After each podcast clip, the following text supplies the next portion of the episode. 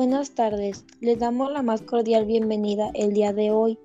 Estaremos escuchando a las alumnas San Juana Mares Monzón y a su servidora Miriam Titlali Ibarra del Telebachillerato Comunitario Silauco Manjilla. Te invito a escuchar nuestro podcast sobre ciencia y tecnología aquí en tu canal.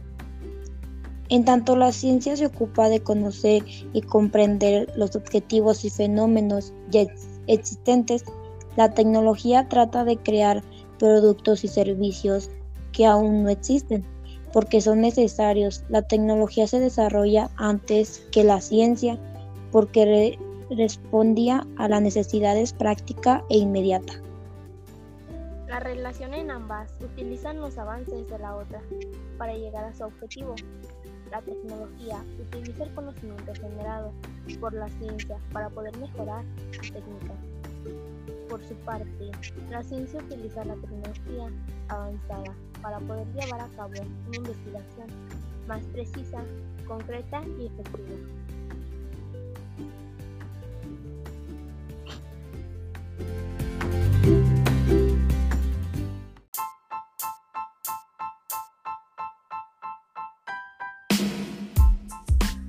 Les invito a escuchar nuestro podcast de mi compañera San Juana Mares Montón y una servidora Miriam Cristal Ibarra Martínez del Telebachillerato Comunitario de la Manjilla. Trata sobre Way, el genio tartamudo. Way era de todo menos un aunque para muchos estudiantes de ciencia e ingeniería la sala menciona de sus famosas ecuaciones sea motivo de la más indecorosa huida. Por supuesto, nunca fue esa la, la, intención del sabio. Al descubrirla, él lo único que perseguía era dejar claro lo que otros habían comprobado y demostrado antes que, que la electricidad y el magnetismo están insolublemente unidos. La historia venía de 1820, cuando un físico danés llamado Ørsted estudiaba la electricidad que circulaba por un cable conductor, generaba con una pila inventada por Voltaire de 20 años antes. Para asombro del físico, una brújula colocaba por casualidad cerca del cable cambio de dirección al pasar la corriente eléctrica. La circulación eléctrica influía en la aguja imantada. Así nació la relación entre la electricidad y el magnetismo, una relación que demostró ser más íntima de lo que se había pensado gracias a muchas otras investigaciones, especialmente Faraday. Sway demostró esa relación a lo largo como hacen los genios reduciendo un problema de dimensión titánicas a cuatro ocasiones nombre, las ocasiones de Maxwell.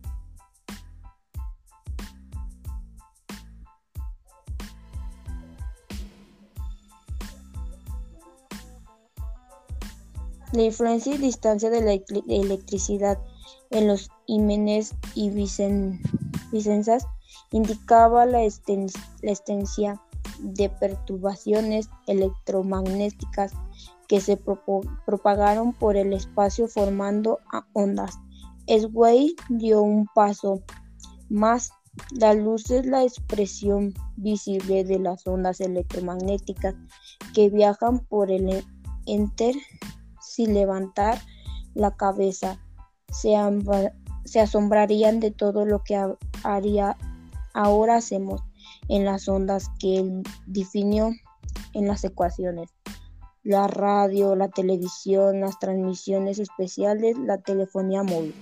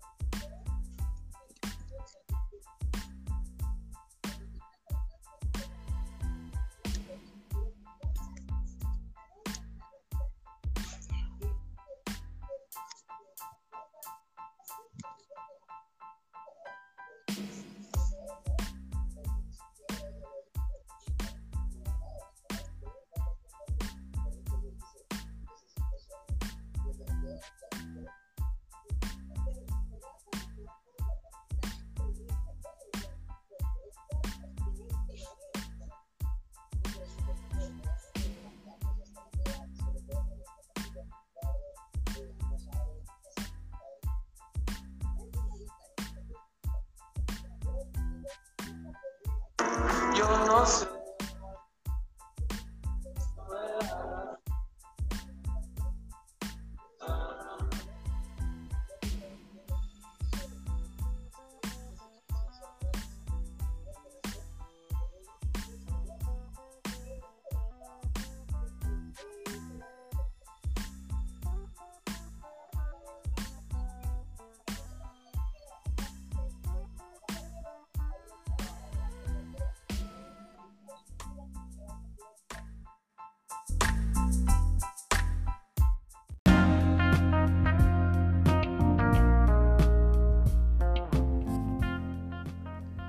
Hola, el día de hoy estaremos escuchando a la alumna San Juana Mares y a su servidora Miriam Ibarra del Telebachillerato Comunitario Silao Manjilla. Hoy les hablaremos sobre por qué cuando subimos a la cima de una montaña hace más frío si estamos más cerca del sol. Sobre la cima de una montaña efectivamente estamos más cerca del sol, pero está tan lejos que la diferencia entre la radiación que llega a la cima y la base de la montaña es despreciable. Unos pocos datos hablan por sí solos. Imaginemos que subimos a la cima de la montaña más alta de España, el pico de Teide, que es un volcán que se eleva a 3.700 metros sobre el nivel del mar, del mar. Seamos generosos, consideremos que tiene 4 kilómetros de altura. Si estamos esos 4 kilómetros de los 50 millones que nos separan del suelo. Veremos que el otro rey sigue estando a 149.999.996 kilómetros de distancia. Como comprenderán, la diferencia de temperatura no puede ser apreciable. Así pues, las causas de que el ambiente sea más frío en, la cima de la montaña son otras. Intervienen varios factores, el calentamiento de la superficie terrestre, la precisión atmosférica y algo que seguro que lo suena, algo que seguro les suena familiar, el efecto invernadero. Los rayos solares atraviesan la atmósfera y van a dar sobre la superficie terrestre. La Tierra se calienta y al hacerlo calienta las capas de aire que están en contacto con ella. La transmisión de calor entre la Tierra y el aire es tanto más efectiva como más denso sea el aire, es decir, cuanto mayor sea la presión atmosférica. Es más, cuando aumentamos la precisión de una masa de aire, se calienta y él y al, revés. Cuando se expande, se enfría. Nuestro frigorífico se aprovecha de eso para mantener frío los alimentos. La presión atmosférica mide el peso del aire que tenemos encima de nuestra cabeza. La atmósfera es un mar de aire y cuanto más profundo sea, mayor es la presión en el fondo. La presión que hay sobre una playa a nivel del mar es el doble de la que existe sobre la cima de una montaña que esté a 5.500 metros de altitud. Así pues, al ser mayor, la presión del aire se calienta con más facilidad. La base de la montaña que la cima, además el aire caliente, tiende a subir. Al hacerlo, se expande y pierde calor. Por esta razón, las capas más altas son las más frías. A lo dicho se suma el efecto invernadero. Cuando los rayos del sol llegan a la superficie terrestre, esta se calienta y devuelve la radiación al espacio en forma no de luz visible, sino de rayos infrarrojos. Ciertos gases de la atmósfera, como el dióxido de carbono, el vapor del agua o el metano, entre otros, los llamados gases de efecto invernadero dejan pasar la luz visible, pero absorben la radiación infrarroja, impidiendo que el calor escape. Como consecuencia, la temperatura en la superficie de la Tierra es de mayor lo que debería de hecho así no existiera el efecto invernadero. la temperatura media del planeta rondaría los 16 grados centígrados bajo cero. Es la atmósfera la que atrapa el calor. Al subir a la cima de una montaña la presión es mayor. Es decir, el aire es más escaso y al haber bastante menos aire, la cantidad de gases de efecto invernadero también es menor. En esos puntos, parte de la radiación que emite la Tierra al calentarse escapa con más facilidad al espacio y como consecuencia el ambiente es más frío.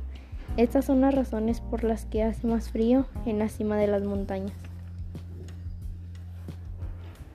Este tema es interesante porque es curioso, porque al estar más cerca del Sol hace más frío que estando en la superficie. Lo que a nosotros más nos gustó fue cómo sucede este tipo de cosas. Para concluir, pienso que este tipo de temas son muy interesantes ya que nos ayuda a comprender nuestro entorno. Muchas gracias por su atención, les invito a seguirnos en nuestro canal Ciencia y Tecnología para escuchar. Hasta pronto.